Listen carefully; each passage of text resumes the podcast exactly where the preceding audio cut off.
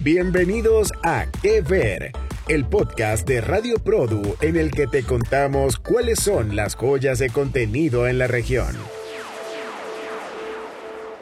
Griselda, el narcotráfico se viste de mujer.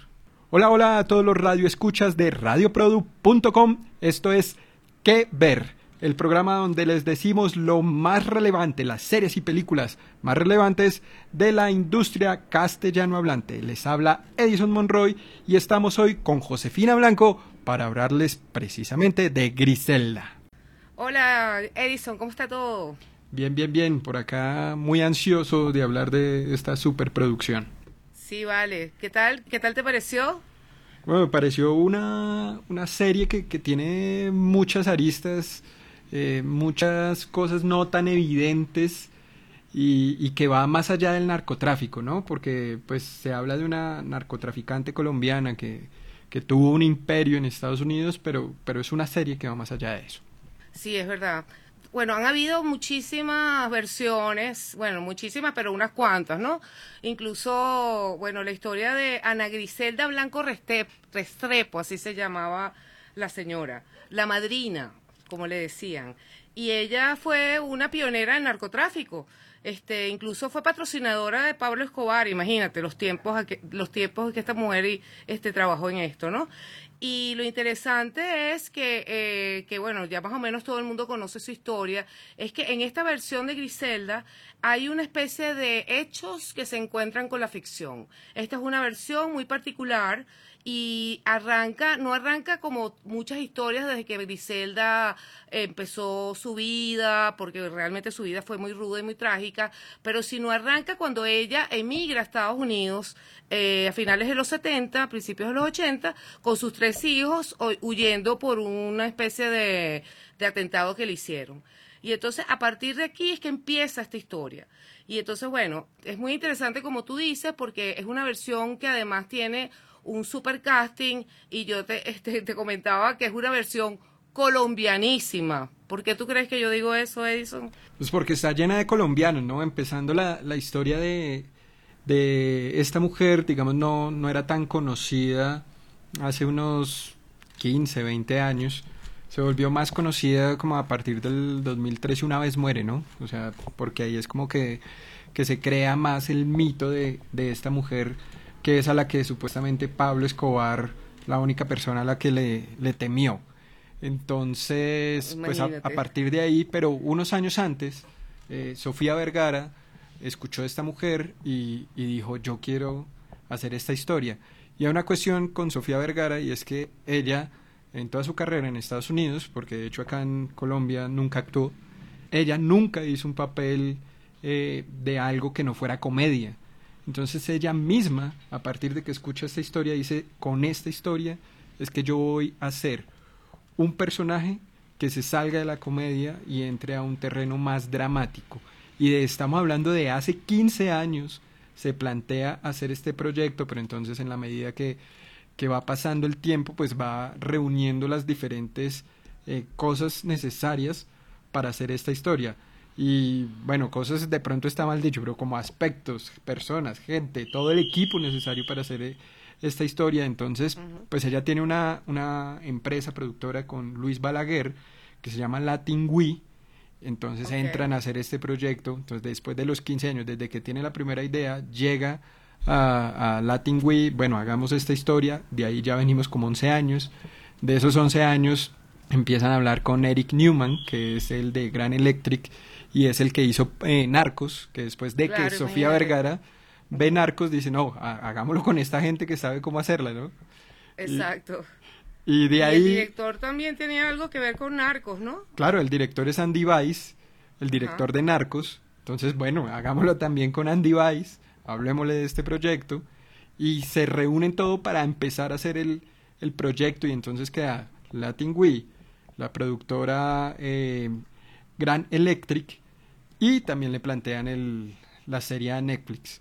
Y de ahí, pues bueno, ya arrancan y, y el proyecto estaba para hacerlo antes de pandemia. Y pues llega la pandemia, como desarmó todo, eh, se, pues bueno, se abrieron un poco más las cosas hasta que finalmente en, en 2022 se hace y este año en enero se estrena el 25 de enero y fue un boom, boom, boom total en Netflix. Sí, tengo entendido que la primera semana fueron así como millones de personas que vieron la serie, que estuvo en los top 10 de Netflix y todavía, ¿no? Está, la está viendo bastante gente. Sí, a, a, esta fecha que estamos hablando de la primera semana de marzo, sigue entre lo más visto de Netflix a nivel mundial, en todo el mundo lo están viendo, eh, de países tan, tan equidistantes como, como puede ser Colombia, como puede ser España, Australia, en África, Nigeria, eh, bueno, en muchos lados, más de 90 países, es, es, es o ha sido número uno, por lo que, bueno, es una historia muy atractiva eh, para, para todas las personas. ¿En dónde crees tú que, que radica esta, esta cuestión de que sea tan atractiva la historia? Yo creo que es la versión que te comentaba, ¿no? Que es una versión muy específica, además de una etapa de la vida de Griselda, ¿no? Pero la otra es que primero Sofía Vergara quería que la que la serie fuera en inglés y en español y si tú te fijas ahí hablan en inglés y en español sin sin que se sin que se note pues y bueno uno que habla inglés y español no lo nota mucho pues y la otra parte era que por supuesto ella quería un crew y un cast que fueran latinos. Y eso es una parte. Y por otra parte esto es una historia enfocada en la mujer. Porque ahí vamos a tener dos personajes enfrentados que va a ser Griselda que bueno, que ya sabemos todos eh, cómo era esta mujer, y una mujer policía que, de que también existió, que la interpreta Juliana Aiden, que por cierto, ella es eh, una colombiana nacida en Estados Unidos, que hace el papel de June Hopkins, que es la, la detective, que se empeña, o sea, se convierte en como la persecución perseguidora de Griselda. Nadie le creía, quería creer, también por el tema de la época donde había todavía la mujer en puestos claves o el liderazgo no se consideraba mucho, los hombres dominaban específicamente el mundo del narcotráfico y el mundo de la parte de la policía, por supuesto. Sí, son esas dos son esas dos caras de, de, la moneda, ¿no? O sea, el, el mismo problema que sucede tanto en la parte legal en, la, en el mundo de, de, la policía, en el mundo político, ese mismo problema sucede en el mundo del narcotráfico y es que a la mujer no le creen, la mujer no tiene oportunidades, eh, la mujer la menosprecian. Cada una es. a su manera, eh, intenta quitarse de este obstáculo y las dos lo logran, ¿no? Sí, claro, además, ¿no? O sea, e, esa mujer asusta, si asustaba a Pablo Escobar, imagínate tú a quién lo iba a asustar, pues. Y además la, otra parte es que similarmente fue muy acertado porque tanto Griselda como June, o sea, la policía, las dos eran madres, o sea, interpretan madres solteras latinas. O sea, que no solamente son, son mujeres que están buscando escalar en sus mundos, sino que son madres que, que están criando solas a sus hijos. Y tú sabes cómo somos los latinos, que las mujeres latinas protegen a sus hijos por, y hacen lo que sea por ellos, cosa que Griselda lo demuestra, porque parte del motivo de la película también es mucho que ella está haciendo eso, o sea, o la excusa que ella se da a sí misma, es que ella lo hace por sus hijos. ¿No te parece? Sí, total, y, y además, pues, o sea, es lo que ella, como bien dices, toma, toma como excusa, pero es también realmente su ambición la que la lleva a, lograr o a intentar apoderarse de todo este mercado. O sea, ella en su interior intenta hacerse pensar eso, pero, pero realmente no lo es. Lo que ella quiere es poder y, y justificar este poder desde de cualquier forma. Y pues para eso se toma eh, todo lo que tenga que hacer y, y bueno, termina llegando a, a, lo más alto de lo que es ahí el narcotráfico en, en Miami. Algo de lo que quería hablar es que claramente esta es una serie, como, como lo decía, para que Sofía Vergara se, se luzca eh, desde, desde la actuación y bueno, que te deje también un, un mensaje pues como de, de empoderamiento. Y para eso el mismo director Andy Weiss, a quien como ya dijimos estuvo en Narcos, también ha estado en una película muy conocida en Colombia que se llamó Satanás. El director intenta alejarse de todo, o sea, del mismo Narcos, para que no lo tengan como referencia y, y solo se refieran a Griselda. Él mismo contaba que no le puso ninguna intro como en Narcos para que se alejara también de Narcos. Eh, a Pablo Escobar solo se nombra en los primeros cinco segundos de la, de la serie para que obviamente la, la figura de Pablo Escobar no opaque lo que es Griselda en esta serie. Entonces todo lo que engloba eh, llevar el personaje que, que, está en Sofía Vergara es lo que intenta hacer el, director y pues de lo que está planteado también eh, los productores en donde está Sofía Vergara que, que, que sale yo creo que muy bien eh, pues muy bien calificada por la actuación.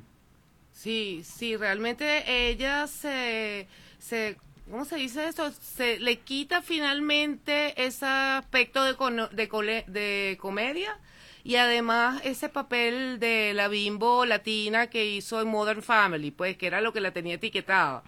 Entonces ella finalmente se consagra de alguna manera como actriz dramática, diría yo, ¿no? No, y, seguro la tendremos en, en, la temporada de premios eh, del otro año eh, o empezando ahorita en, en, el segundo semestre con, con los Emmy estará seguramente eh, nominada a varios. Me imagino que, también la, tendremos en los premios Produ próximamente. Aunque hay algo muy, muy curioso con esa serie y es que dice, bueno, está Andy Weiss es colombiano, Sofía Vergara es colombiana, eh, la gran parte, la gran mayoría del elenco es colombiano, detrás de cámaras también tienen bastante colombianos, pero esta serie no es colombiana, esta serie es estadounidense, porque sus mismas productoras son estadounidenses. Y dentro del, eh, por ejemplo, el top 10 de Netflix está dentro de series en inglés, está en el top 10 de series en inglés, pese a que es una serie que está eh, en los dos idiomas, es, es por, por decirlo, porque está en inglés, pero cuando eh, Griselda habla con otros personajes que son colombianos o que hablan español, les, les habla también en español, ¿no? Entonces, además es una serie que como Narcos puso a los a las personas de Estados Unidos a, a poner subtítulos para, para poder entenderla perfectamente. Entonces, bueno, es una serie con mucha esencia colombiana, pero eh, en medio de todo también es una serie estadounidense y que es tratada como tal y a la cual la metieron el presupuesto también como una serie estadounidense y se ve en todo el mercadeo, ¿no? se nota en todo sentido la calidad, la edición, el vestuario, o sea, y el maquillaje, el propio maquillaje de, de Sofía Vergara. ¿Sabes cuánto tiempo le tomaba maquillarse? No. Cuatro horitas nada más. Uy. Le tocaba llegar bien temprano y después para al volver, o sea, ya cuando terminaban, una hora quitándose el maquillaje. Sí, me imagino, porque además la, la pinta de Sofía Vergara es muy moderna de esta época. En cambio, en los 70 las mujeres tenían las cejas finitas, o sea, era otro tipo de arreglo, pues. Y también tengo entendido que la parte del vestuario este, se fajaron a buscar ropa original de la época que se ve eh, los vestidos que ella usaba cuando iba al, nightclub y, y en la pinta que ella andaba era muy setentosa, se cuidó mucho esa parte también me parece a mí. El cual esa parte de la estética es muy tiene una estética antigua, ¿no? Pues de, de precisamente esos 70, esos 80 eh, que sí. lo vemos como bien dices tanto en el vestuario como en la música hay algunas canciones incluso eh, colombianas que, que, escuchamos y hay otras pues también muy, muy conocidas en, en, Latinoamérica que son de esa época y asimismo el ¿cómo se llama eso? el tono de como del, del metraje en el que se graba también tiene un, como una especie de sepia o algo así similar que, sí. que se ve que, que no es de, de, ahora. Ah, tú sabes que eh, en una entrevista el director Baís dio unas declaraciones respecto un poco a esa parte estética. Este, él se inspiró en películas europeas, porque claro, como tú dijiste, eh, la película se basa en el carácter, en el personaje de Griselda, que fue también donde Baí se enfocó. Y la otra parte es que se, se filmó o se grabó con una sola cámara. Y el director de fotografía, Armando Salas, que es un cubano, fue el que, bueno, él hizo Ozark, no sé si te acuerdas de esa serie. Claro, también en Netflix. Sí, entonces él eso se trató de una manera muy particular y por eso a lo mejor uno siente lo que tú acabas de decir, pues esa estética tan particular. Buenísimo. Hay algo de la estética también y, y que digamos eh, de lo que has hablado bastante y es la cultura narco.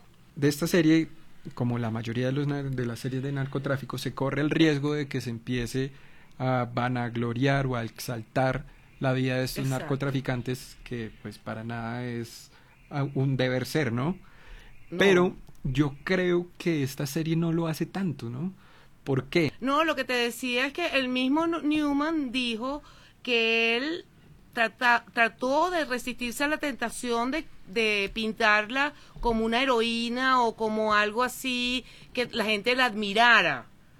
Entonces tú ves, yo creo que la película la pone muy humana. La serie, la serie la pone muy humana. Sí, o sea, mira, las personas somos buenas y malas. O sea, lo que te quiero decir, uno tiene unas cosas buenas y unas cosas malas. Claro, en el caso de ella, las cosas malas eran muy malas, pero, pero era una madre protectora de sus hijos, este, era una, era mujer que quería salir hacia adelante, quería liderizar, quería, claro, tener poder como un hombre, pero, pero también lo que el fin justifica los medios es el problema. O sea, ella fue acusada de 200 asesinatos. O sea, no era ninguna santica. No, y, hay una cuestión y es que, digamos, todo esto que, que, tú dices de que era madre y tal, que pueden ser, como bien, bien decimos, eh, cuestiones que, que, dicen, ay, no, pobrecita, o como que se justifique. Exacto. Pero eso se cae cuando en cada capítulo, cuando a Griselda le sale algo bien, siempre le sale algo mal inmediatamente. Siempre. O sea, cuando ella, sin dar mayores spoilers, pero pues porque sucedió, cuando ella eh, toma el control del narcotráfico en Miami y se vuelve la madrina, madrina, inmediatamente le pasa algo malo, inmediatamente, a los dos segundos. Entonces es así, así es con todo. En el final también le pasa algo bueno entre comillas. Nada, nada. Pero le pasa algo bueno al final e inmediatamente algo malo otra vez le pasa. Como que es un mensaje de que el crimen no paga. Y de esta vida de, de, cuestión millonaria de los de los narcotraficantes tampoco es que se muestre mucho. Tal vez hay solo una escena en un capítulo donde se ve como estas excentricidades, pero, pero no es el, el común en la serie. Sí, más que todo el enfrentamiento entre los personajes, donde tú vas viendo cómo se desarrolla Griselda frente a los diferentes eh, eh, retos que tiene, frente a los esposos, frente a los novios, frente a los hijos. Yo creo que esa es la parte interesante. Hay, como tú dijiste, es una, una serie que habla muy, o sea, profundiza mucho en lo que son cada quien en, esa, en esa serie. Y yo lo, lo veo también porque hay otros personajes que son, no son eh, personajes centrales, pero son muy fuertes. Este, hay una colombiana, Carol G, que hace el papel de una de las prostitutas que Griselda se trae para empezar el negocio en Miami. Aunque déjame decirte que... Ella juega un papel importante, o sea, a mí me pareció que hizo tremendo papel.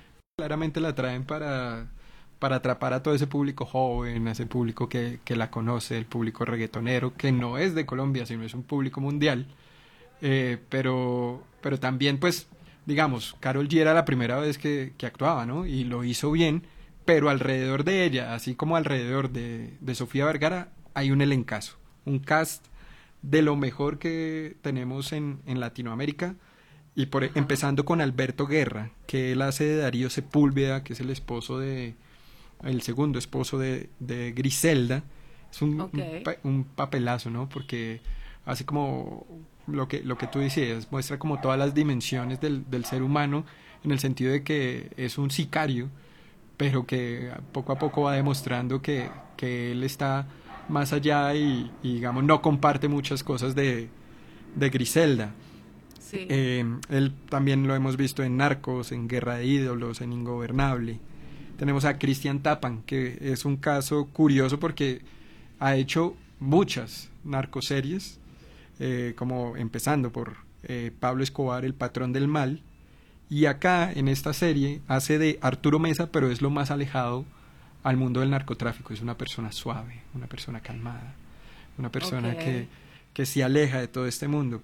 Y por dar algunos nombres está Paulina Ávila, que es Sisa, que es la la familiar de, de, Griselda y que a su vez también es familiar, es prima segunda de Sofía Vergara, pero curiosamente hace como 20 años no se veían, o sea, cuando, cuando Paulina Ávila era una niña, y ahorita pues se cruzan en este, en este proyecto y pues se vuelven a reencontrar, se vuelven a ser como, como una gran familia y, es un, una gran catapulta para, para Paulina Ávila que tiene un gran eh, talento. Y otro de los dos personajes, ya como para no, no ampliarme tanto, que me parecieron geniales, es Rafa Salazar, que lo hace Camilo Jiménez Barón, que es literalmente el antagonista de Griselda en la serie. Y el otro personaje del que quería hablar era Juliet Restrepo, que hace de Marta Ochoa, que también me parece un personajazo porque es un personaje que casi siempre está bajo los efectos del alcohol o de las drogas. Y creo que para un actor es muy difícil hacer alguien que está borracho, alguien que está llevado por, por alguna de estas sustancias, pero uno le cree totalmente. Uno siempre le cree. Sí, no, a, mí me pareció que, claro, hay un tema del narcotráfico y de las series sobre narcotráfico. Cuando decidimos hacer eh, el programa con, de este, este programa con Griselda, yo también dije, ay no, otra vez otra serie de narcos. y yo me imaginé, bueno, nada, hay que verla porque hay que ver a Sofía Vergara. Y de verdad, este, uno piensa, estamos cansados de esto, o sea, se debería seguir haciendo series de narcos. ¿Cómo se sienten los colombianos de explotar esto, que es un dolor para, para ustedes, ¿no? Porque Colombia ha sufrido muchísimo con este problema pero el problema persiste. Bueno, y también comparaba con el holocausto, cuántas películas y cuántas series se han hecho sobre el holocausto, pero igual sigue vigente. El narcotráfico sigue vigente y si no y si no estamos montados en eso, yo creo que este uno no puede olvidar esos problemas. Así que el hecho que se use en entretenimiento no es que le estamos quitando validez ni seriedad. Yo creo que se le está poniendo a la gente frente a los ojos una realidad que existe y que hay que luchar contra eso, ¿no te parece? Sí, total. Eh, con respecto a lo que dices, digamos que obviamente como, como colombianos uno quisiera que se exaltaran otro tipo de cosas, ¿no? Pero también es una realidad que no se puede esconder. Y si a mí me preguntan el día de mañana, eh, usted, porque las series van a seguir existiendo o estas películas, porque es una es una temática que le gusta al mundo, no es solamente una temática que le gusta a Colombia, donde además también es número uno. Fue muy criticada, pero al siguiente día que la estrenaron ya era número uno en Colombia. Y me pregunta, ¿qué prefieres? ¿Que, que estas series las hagan eh, los colombianos cuando van a hablar de Colombia o los extranjeros? No, pues yo prefiero que las hagan los colombianos, que son los que tienen la, la misma, pues la visión cercana. Y es, y es como te decía, algo que no se puede esconder y que a su vez se puede tocar desde muchas aristas diferentes. Yo creo que hay mucho para reflexionar y, en esto el cine y la televisión pueden ser eh, una pieza muy importante. No, y además que es muy sentido, porque la propia Sofía Vergara, su hermano mayor Rafael, estaba metido en el negocio del narcotráfico. Y murió por culpa y, y, murió por eso en los 90. Y su hermano menor estuvo bien complicado con una adicción a las drogas y lo arrestaron, ella dijo, como hasta 30 veces antes que finalmente lo deportaron de los Estados Unidos para Colombia. O sea que igualmente este Baí, el director, dijo que él vio, conoció a muchos, tuvo amigos que fueron secuestrados por, por el, el tema de la droga. Y la misma actriz esta colombiana Carol G habló también de que ella, o sea, que ese tema no está muerto en Colombia ni está escondido. O sea, el hecho que que ahora, no sé, eh, a lo mejor los, los, los narcotraficantes eh, más abajo en los países como Perú o más arriba en México están como más en noticias, no significa que el problema no esté en toda Latinoamérica. Pues ha sido una serie realmente que, que hay que ver, que la tenemos ahí eh, recomendada para, para todos nuestros radioescuchas y tu conclusión. Bueno, mira, yo realmente pienso que todo el mundo debe verla. Bueno, mis amigas aquí en Venezuela, todas la están viendo. O sea, nos la recomendamos por el chat, era muy, cómico. Pero aquí todo el mundo la está viendo de verdad por el, por el, cómo es la historia, por el trabajo de Sofía. Este, en general, yo de verdad creo y pienso que nadie debe perderse Griselda. Es una, una versión de todas las versiones que hubo sobre este, sobre este, la vida de, de Griselda Blanco que hubo unas cuantas, incluso hubo una novela que se llamaba La Viuda Negra, porque bueno, ella se caracterizaba por matar a sus maridos, este, y hubo una versión con Caterina Zeta Jones que, que bueno, que aparentemente fue muy criticada porque ella no convenció en su papel como Griselda, pero yo creo que esta versión es una versión moderna, hecha por gente de Colombia que conoce esa realidad, que la siente y transmite mucho más.